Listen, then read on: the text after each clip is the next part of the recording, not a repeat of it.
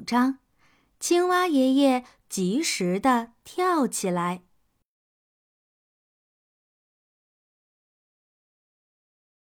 白尾灰鹰在绿草地的上空来回盘旋着，和长腿蓝鹭一样，它也很饿。它那敏锐的眼睛凝视着草丛，正在寻找吃的东西。但是，似乎有好心人提前警示了住在这里的小家伙们，说白尾灰鹰出来打猎了。可能是西风老妈妈的孩子们告诉大家的。这些小微风们总是飞来飞去，时不时的帮助别人。他们喜欢跳舞、嬉戏和玩耍。从黎明一直到天边出现晚霞。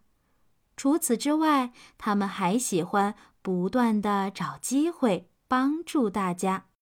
不管怎样，青蛇先生似乎知道了白尾灰鹰要出来打猎，早早就躲了起来。田鼠丹尼也不见了踪影。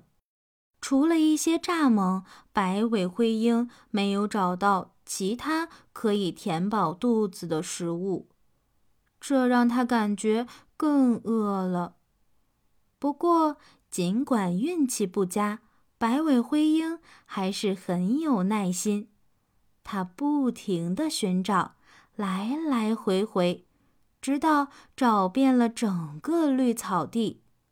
最后，他觉得。在这里觅食纯属浪费时间，于是打算转移阵地，不如去池塘那边看看。如果那里也没有，那么我就去大河那里转一两圈。他一边想着，一边朝着池塘出发了。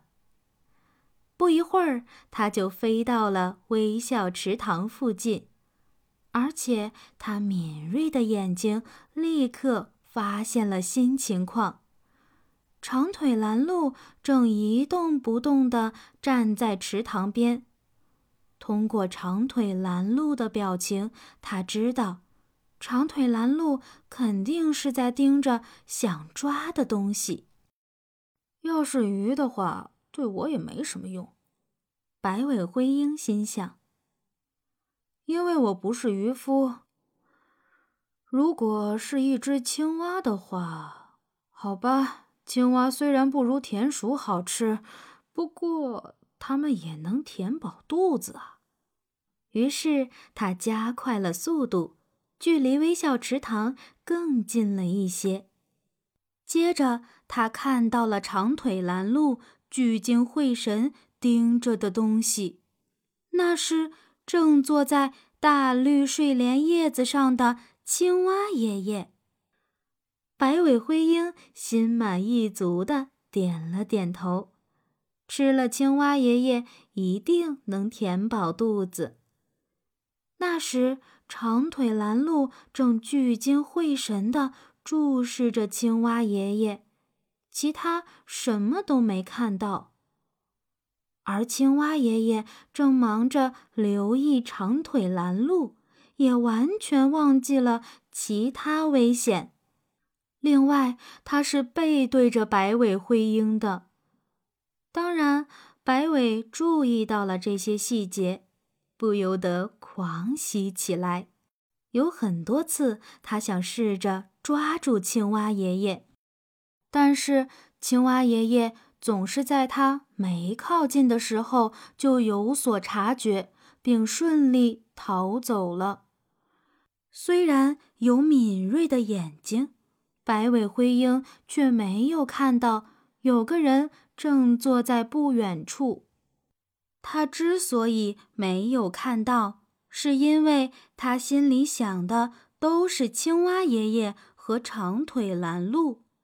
他忘记了要和往常一样环顾四周，于是他掠过芦苇丛的顶部，轻盈地飞过池塘，伸出它那锋利的大爪子去抓青蛙爷爷，而青蛙爷爷正坐在睡莲上假装睡觉。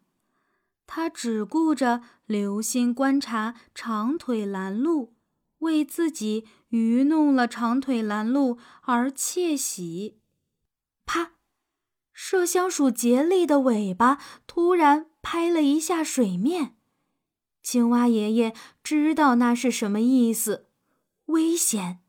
他并不知道究竟是什么危险，不过他已经没有时间问了。事后会有时间知道的。当麝香鼠杰利用尾巴那样拍击水面时，就表明危险已经很近了。青蛙爷爷吓得惊叫了一声。呱！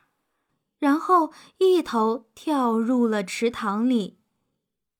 几乎就在同时，白尾灰鹰靠近了水面，激起来的水溅了青蛙爷爷一脸。